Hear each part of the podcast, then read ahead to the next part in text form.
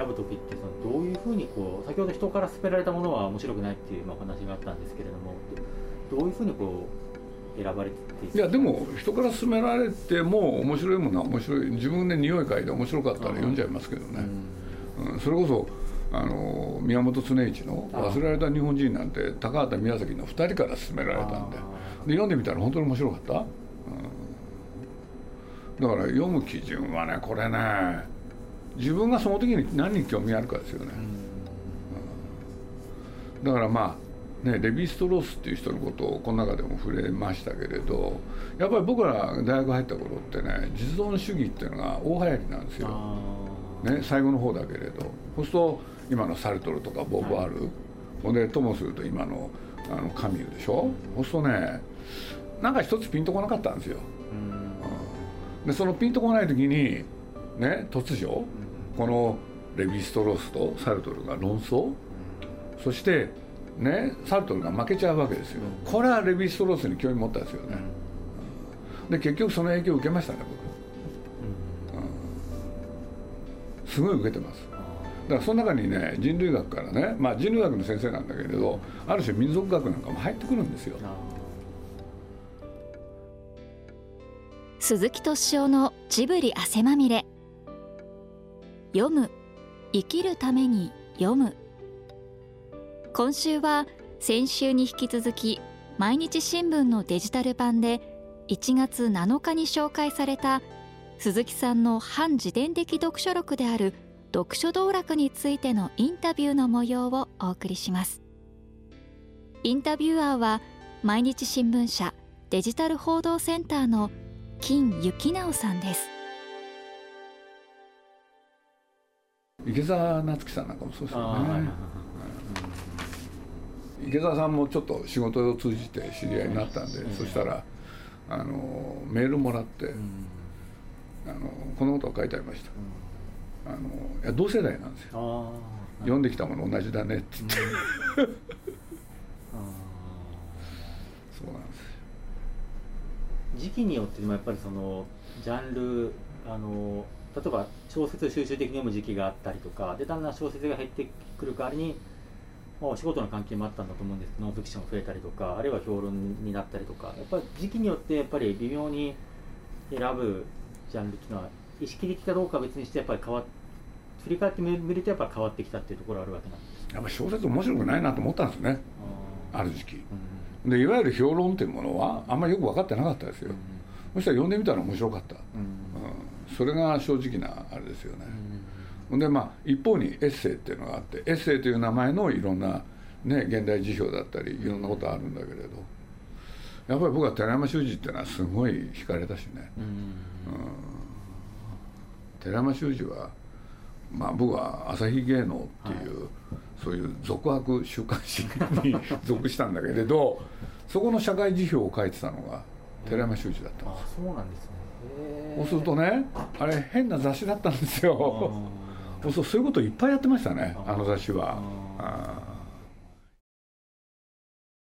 今現状としてはまあ、一冊の本を読むあのペースとしてはどれぐらいのペースで本って読まれてるんですか？昔はまあ一日一冊。あんまり今そういうこと考えないですよね。読む時は立て続けに読むしね、うん、これで立て続けに読んでると間開けなきゃって気分になったりそういうのありますね。宮崎駿さんいやそのいわゆるそのととも結構話も結構出てくるんですけれども、はい、やっぱその本の話で割と盛り上がったりするんですか？あんまりないですね、彼はねあの極端な人で、えー、読んでる本のほとんどが児童書、え。ー、もう徹底してるんですよ。ああれすごいですよね。だから本当にね映画監督に向いてんだなと思って。あだからまあ僕はねそうじゃなくてそうじゃないジャンルでしょ、うん、でお互いねあの「すずちゃんこれ読んで」っていうのもあるし、うん、で僕の方から「ね、こういう本があるんですよって説明する時もあるし、うん、そんな関係ですかね。あの今そのいわゆる活字離れみたいなものが言われていてですね、うん、まあその若いまあまあ若い者若者ってレッテル貼るのよくないんですけどもまあそのスマホの浸透で本を読まない人がまあ増えてるとまあ一般的に言われてるんですけれどもそのあえてそういうまあ次世代の方たちにこう本の読む豊かさみたいなものをメッセージとして送るならばどういったメッセージに送りますでしょうか？だから僕はねそういうふうに考えないっていうのかな、ももともと。要するに僕らが特殊なんですよ、だって僕ら以前本なんか誰も読んでないじゃないですか、でしょ？やっぱりグーテンベルクっていうのが、ね、印刷を発明して、でそこからね、始まるわけなんだけれどあの同じものを何冊持って、ところが実際にみんなが本を読んだのは20世紀ですよね、うん、そう20世紀っていうのは後に、ねあみんなが本を読んだ時代があったんだよって多分そうやって語られる時代ですよね、じゃあ21世紀はどうなるの？って言ったらね僕はそれはねもう一回みんなが本を読むようになる、っていうのはなんかそうならない気がしてるんですよ。ならない。でそれは問題じゃないと思ってるんですよ。うん、ほんでさっきね上げ足を取ってしまうと活字離れとおっしゃったじゃないですかでもみんな SNS で何やってるかって言ったら文字を活字で、ね、自分の考えてることを伝えようとしてるわけでしょ、はい、もう前より活字に接してんじゃないですか、うん、だからそれで言うと本当にねあの本を読まなきゃいけないっていう本を読んで立派になるっていうのは幻想だったわけでしょ。幻想ですか。でしょ。うだって僕なんかもね立派になってるかどうかって怪しいですから、ね、いやいやいやもう十分すぎるぐらいいやいやいやいやそんなこと言ってもあれだけれど。あの僕だから本を読まなきゃいけないなんてことは絶対思わないしね。うん、だからまああのねいろいろいていいんじゃないですか。でもあのなんて言うんだろう。ベストセラーって言い方あったじゃないですか、はい、あれってね間違いなく20世紀以外にはなかった現象でしょ、うん、そしたらね、それまでのみんなが好きだった芝居をみんなが見るとか同じことでしょ、うん、そしたら大したことじゃないですよね、って思うんですよ、うん、それは太古の昔からいわゆる活字で本に相当するものはいろいろあったんでしょうけれど、うん、ねえ、うん、だから、まあ、そういうことで言うとねえ。本を活字離れ若い人に本を読みなさいなんて 僕は言わない。えーむしろ新しいものをね、えー、教えてくれって、うん、あなたたちは今何が好きなんですか？って、そっちですよね、だって例えばうちの娘なんかね、えー、まあ、もう随分年取ってるんだけれどなんて本好きなんですよ、うん、でまあこれはね、まあ、本人がそうなっちゃったんだけれど彼女にとって面白いなと肌に見てたのは漫画一生懸命読んでたんです、うん。そしたらみんなからバカにされたんですよね。漫画なんか読んでんの？って。しかも少女漫画？もう少女漫画っていうジャンルがなくなった後も彼女は読み続けた。で僕なんか彼女から教えてもらったりしたから。そうするとねやっぱり時代時代でみんながそうやって読むものって変わりますよね。で僕はそれで構わないと思ってるんです。うん、ほんでね遠い将来もう一回そういう時期が来るかもしれないけどとりあえずは終わったですよね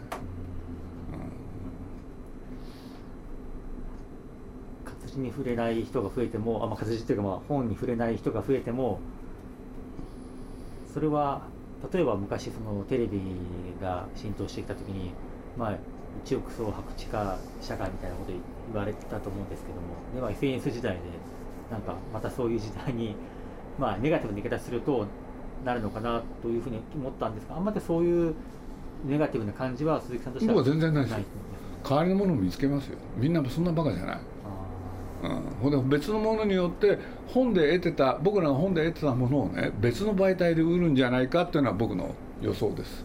あなるほどなるほど、うん。だって今の若い人たちと、まあ、僕もね、うん、娘がオンラインサロンなんてやってるからみんなと喋るじゃないですか。びっくりするぐらいボキャブラリー持ってますよ。だから僕らの世代は持ってなかったようなボキャブラリー持ってる、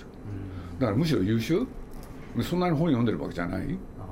そうすると何なんだろうと そうびっくりしますよ。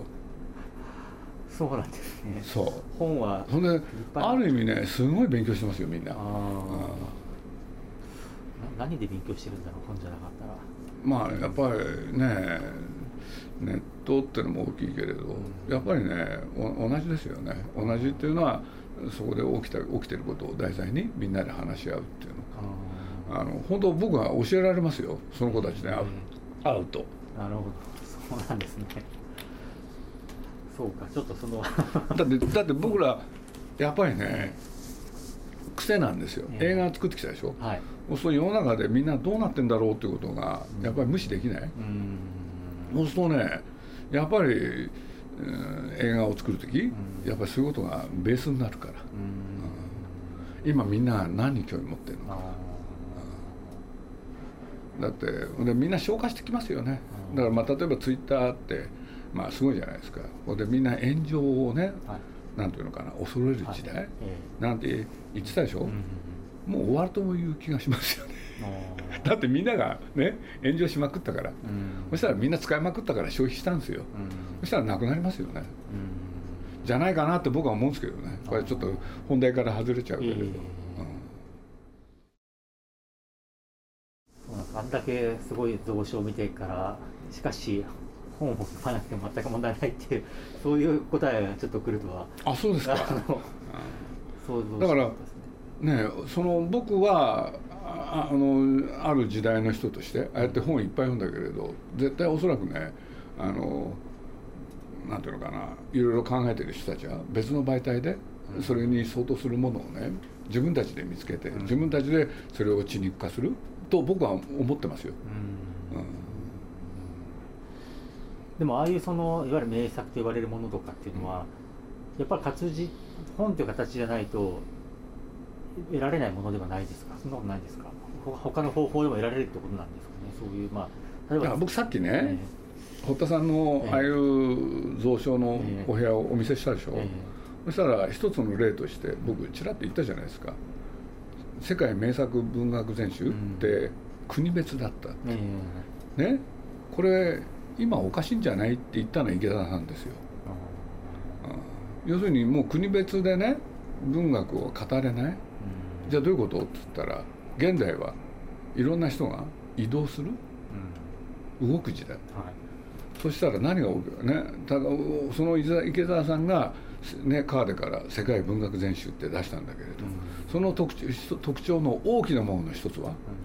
うん、ね、動いた人移民だった人難民だった人、うん、で新しい国へ行って新しい言語を獲得した人ですよね、で書いたものが自分の母国語じゃないですよ、その新しい言語で、ね、文学を表した。これすごいなと思って、そうするとそうやってその時代を捉えたわけでしょ。だから僕は池澤さんってやっぱりすごいなと思ったんですよ、ね、僕なんかに絶対できないからそんなこと。で実際内容を読んでみるとやっぱ面白いですよ、うん、そうすると現代ならではの。そうするとそこにはねまあそのなんていうんだ言語の問題だけじゃない。やっぱりあのジェンダーの問題その他、全部入ってますよね、うん、やっぱ面白いですよね。そうやって見ていくと、うん、世界は動いてます、ただ振り返ってみてその鈴木さんという人間を作り上げていく上で本というのはやっぱり僕僕の時代にとってね、うん、僕っていう人間を作る時に、まあ、僕は本だけじゃなくて映画もなんですけれど、映画と本はものすごい大きな要素を占めてると思う、うん、うん、だから新しい時代の人はそれを何によってやるんだろうって、うん、だって僕は同時にね本も本という形でみんながあの物語を読むっていうことも少なくなったし、で映画も昔の映画とはもう違いますよね。でそれでいうとやっぱり別のものが出てくるような気がしてるんですよね。というのかすでに出てるっていうのか。うん、だからまあその時に、まあ、皆さんおっしゃってる、ね、双方向、うん、それがキーワードだと相変わらず思ってますけどね。やり取り、うん、一方的にねなんていうんだ。流すものじゃなくて。やり取りによって生まれるもの、うん、その中になんかいろんなものが含まれるんだろうなってなんとなくそれは僕は勝手に思ってることですけどね、本ね。僕は本は好きですけどね。でもね同時に僕ってねあれなんですよ。本っていう形には実を言うとこだわってないんです。あそうなんですか。そう。だから僕ね昔ね西暦2000年ぐらいかな、うん。ニューヨークでね丸3日間ホテルへね閉じ込められたことあるんですよ初版の事情で。でまあ偉い方に会う予定だったんだけれど、でその人たちとニューヨークで待ち合わせたんですよ、うん。そしたらその方たちがロスの人で、ね諸般の事情でロスから出られなくなって。そうすると3日間ねやることないでしょ、うん。しょうがないから。ね当時は僕はあのパソコンだったんですけれど、パソコンで青空文庫で次から次へと本読みまくったんですよね、あうん、あれはいい経験でしたね。うん楽しかった、ーうん。もうしょっちゅう僕ネットで本読んでますよ、あうん、あのビデオもあ映画の方もね映画っていうのかそういうものもビデオで見るし、うん。それから今のネットで見るし、うん、全然そういうのはね僕にならない人ーなんで、だからそういうね青青空文庫なんて僕すごいもう大好きな方でうん。あの思わぬ人がねいろんな文章を書いててねそういうのに出会えるんですよ、あうん、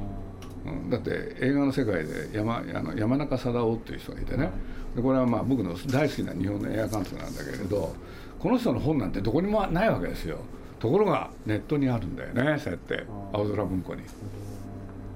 そうえーなんでこの人の本がこんなところに？その電子今だったら電子書籍なんかを読んだりするんですか？だ電子書籍って形は僕面倒くさいからただ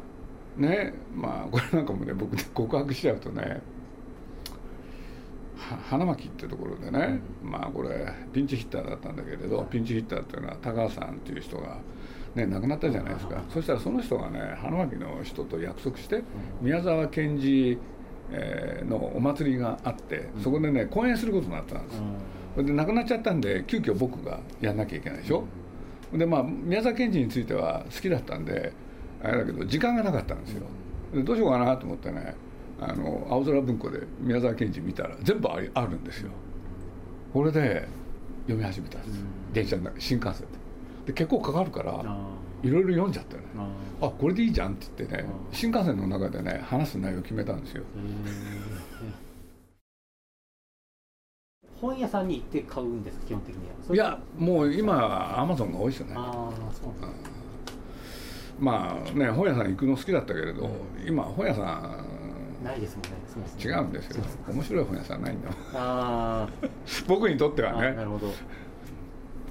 僕「せめて」っていうんでねやってるのがね「あの100分で名著」っていうのが NHK でやっててあそうあれのテキストはね、うん。結構有林堂で買うんですけれど、そのコーナー行って本屋さん見るんですよ。必ず。うん。そう一石二鳥、うん、どこに置いてあるのかとか置き方もねみんないい加減ですよね。もう少し真面目に置けって言いたいんだけど なんか行くとね怒ってばっかりなんですよ。あ なるほど。あの少なくとも鈴木さんご自身が本が大好きだということと、それがやっぱりご自身のあのやっぱり、まあ、世代もあったってことですけども、まあ、その形作ったってことは間違いないとうん思いますので、いろんなやっぱ時代が変わっていろんな方法で情報を得ていく、まあ、双方向とかも含めてそうなと思うんですけど活字とか本という形にもうこだわらなくてもいい時代に、本っていつからできたんですかね。だから今この本だってねこれって100年経ったらどうなんですか？読めるんですか？いやもうなんで？どうですかね。酸性とアルカリ性のせいでしょ？えそうすると新潮選書からね出てるわけですよね。本というのは何なの？って言うんでそしたらもう少し真面目に作ってほしいですよね本。だって批判ばっかになっちゃうな。不満と。ーいやいや。まあでも重要なご指摘だと思いますうん。行きたくなる本屋っていうのは少ないっていうのは本当その通りだと思いますし。だからといってね極端にね趣味人のための本屋さんっていろいろああってええ。それも見に行かないわけじゃないんだけれどどうかなと思うんだよね。僕ねあのじゃあ1個だけ。いい本屋さんあるんですよ。福岡。国体通り。そこにね一つのええね本当にねええあの普通の本屋さんなんうん。です、ねそうね。どこにでもある。本当に普通の本屋さん。昔ながらの。え入ると。ね必ず僕が読みたいような本が並んでるんえですよ。だから必ず僕立ち寄るんです。うん。福岡行くと。えこれでね気になって親父に尋ねたことがあって「これ面白い本ばっか並べてますね」って言ったら「考えてます」って言われて。えああ そういう人がねいっぱい出てきたら違うなって気がするけれど。でもその本屋さん必ず行くんです僕。大好きです。そんな大きいな普通ですよ、ね。うん、だからやっぱ本屋さんだからって言ってあのベストセラーって言ってその順番に1位から何位とか並べるとかねああいうことやめてほしいですよね、うん、ね10杯一かけらじゃないんだもん。物扱いしないでほしい。知識その他は。